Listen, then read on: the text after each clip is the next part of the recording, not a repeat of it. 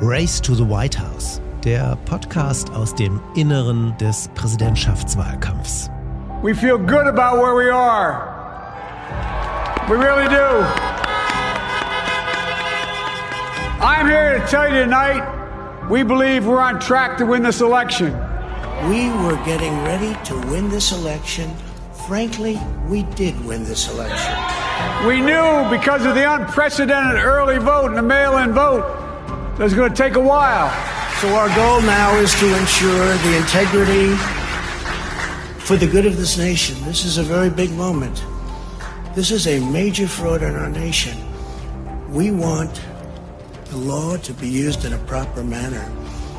So we'll be going to the U.S. Supreme Court. We want all voting to stop.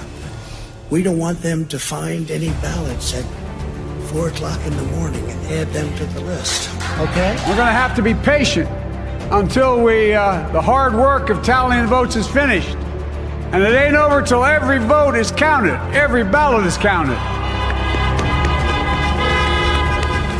Das Race to the White House ist so knapp wie nur irgendwie denkbar möglich. Ich bin Julius Vandela.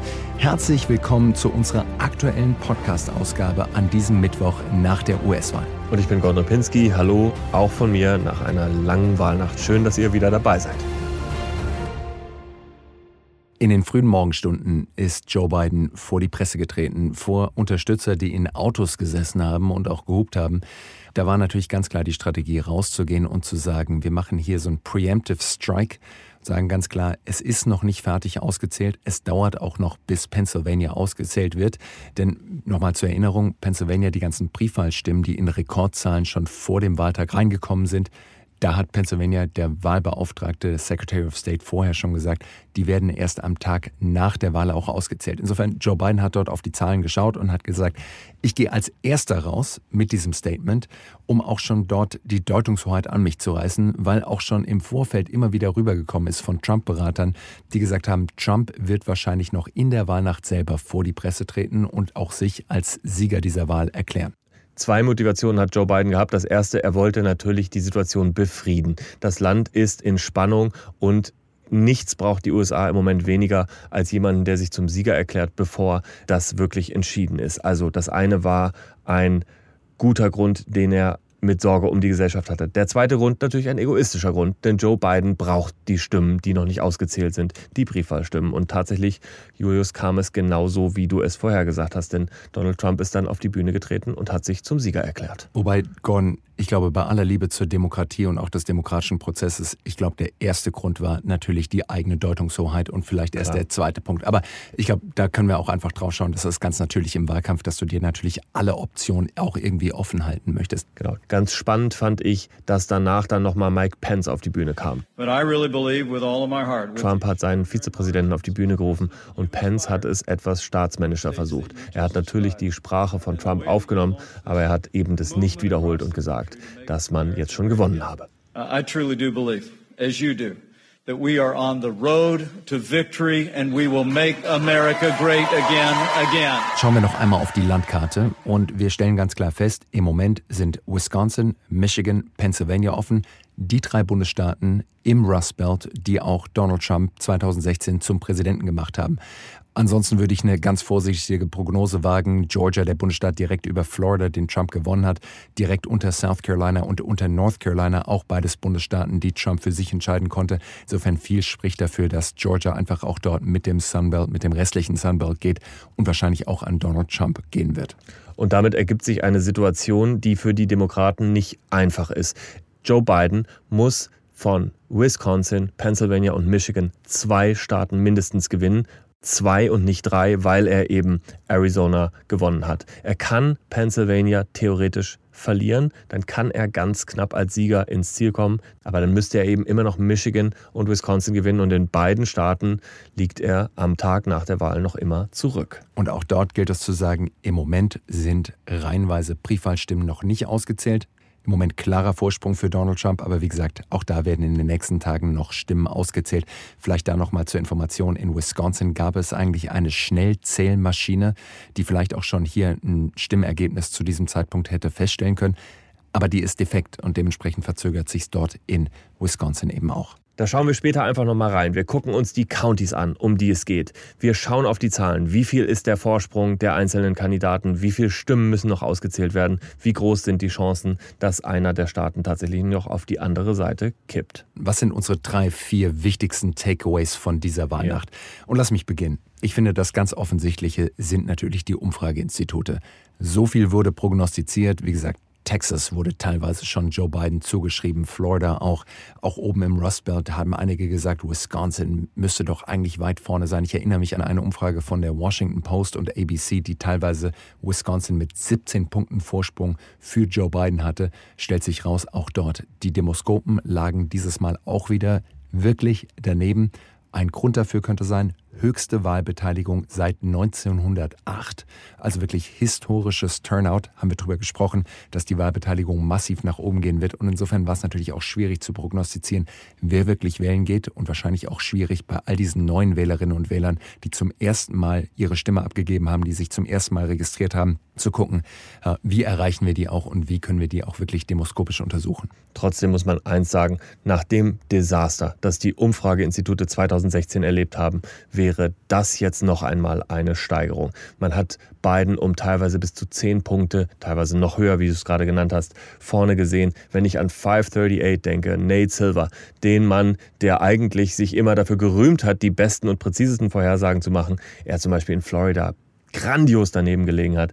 Wie haben wir eben gewitzelt, der kann eigentlich äh, seinen Job an den Nagel hängen, oder? Wenn er das nicht mehr äh, hinkriegt, da sich wenigstens in die Nähe der richtigen Zahlen zu begeben, dann ist das Alleinstellungsmerkmal von Nate Silver und von 538 auch dahin. Richtig. Dann lass uns auf einen zweiten Punkt kommen, den ich frappierend finde, nämlich die Schwäche der Demokraten, wenn dann am Ende die Wahlen wirklich anstehen. Es scheint so, finde ich, seit einigen Jahren den Demokraten geht dann immer wieder die Luft aus. Das ist nicht nur bei Joe Biden im Präsidentschaftsrennen gewesen, das zeigt sich auch bei den Senatswahlen. Wir kommen später noch darauf. Das ist ja ein ganz wichtiger Punkt. Selbst wenn Joe Biden Präsident wird, dann kann er natürlich nur ordentlich regieren, wenn er im Kongress eine Mehrheit hat, also auch im Senat eine Mehrheit hat. Und die wird er verfehlen. Das kann man, glaube ich, jetzt schon sagen. Wir haben auf dem Podcast darüber gesprochen, dass Joe Biden nie wirklich seine positive Message gefunden hat. Ich habe es immer gesagt, so Elections are about the future. Man muss auch die eigene positive Vision artikulieren ausschließlich nur ein Narrativ gegen den anderen Kandidaten, Referendum über den Status quo zu haben, das reicht nicht aus. Und insofern hat mich das wirklich auch gewundert, dass da nie eine bessere, eine positivere, eine eigene, zukunftsorientierte Botschaft gab. Ein weiterer Punkt, der mir aufgefallen ist, trotz der Tatsache, dass sich bei den Staaten nicht so viel verändert hat, kann man doch eine Strukturveränderung im Wahlverhalten beobachten. Den Rust Belt, der früher eigentlich immer für die Demokraten ein sicheres Pflaster war, den kriegen sie so richtig nicht zurück. Selbst mit Joe Biden scheint es schwierig zu sein. Und auf der anderen Seite holen sie im Sunbelt auf. Also, dass die Demokraten Arizona gewonnen haben, ist ein klares Zeichen dafür. Dass es so knapp wurde in Texas und dann auch in Georgia, ist ein zweites klares Zeichen. Also, die Demokraten mit ihren Hochburgen wandern ein bisschen in den Süden. Etwas mehr zumindest, als man es kannte. Ein wichtiger Punkt, finde ich, den wir auch immer wieder angesprochen haben in unserem Podcast, ist natürlich das Geld. Joe Biden hat noch 200 Millionen Dollar mehr auf dem Konto als Donald Trump. Hat er vielleicht nicht ausgegeben, aber wir stellen auch einmal mehr fest, Geld macht nicht den großen Unterschied. Donald Trump mit weniger Geld steht mindestens genauso gut da in diesen letzten Momenten, bevor wir wahrscheinlich dann auch eine Entscheidung bekommen in diesem Wahlkampf. Es könnte aber insofern für Joe Biden noch hilfreich sein, diese 200 Millionen Dollar auf der hohen Kante zu haben. Insofern, als dass er natürlich jetzt auch seine Armada von Juristen beschäftigen kann und auch bezahlen kann, die wahrscheinlich auch durchs ganze Land durchgehen werden, vielleicht auch immer wieder dort in Frage stellen werden, ob dort auch alles richtig gelaufen ist, sicherstellen wollen, dass auch jede letzte Briefwahlstimme gezählt wird oder auch im Zweifelsfall dafür bezahlen, dass die öffentliche Meinung auch nochmal mit massiert wird und mit Fernsehwerbung, mit Digitalwerbung auch weiterhin ja, die Deutungshoheit für die beiden Kampagnen auch sichergestellt wird. Andererseits hat Donald Trump als Präsident in all den Gliederungen natürlich dafür gesorgt, dass in vier Jahren viele, viele Richter konservativ besetzt wurden. Über 400 Richter waren es. Also unfassbar, wie er sich dort durchgesetzt hat. Und zuletzt natürlich die Besetzung von Amy Coney Barrett zum Supreme Court. Das ist das oberste Gericht, was am Ende womöglich entscheiden wird. Also Bidens, 6, 6 zu 3 im Supreme Court, richtig. Ja. Genau, also Bidens Anwälte gegen Trumps Richter. So kann das juristische Duell am Ende lauten. Mal sehen, wer es gewinnt.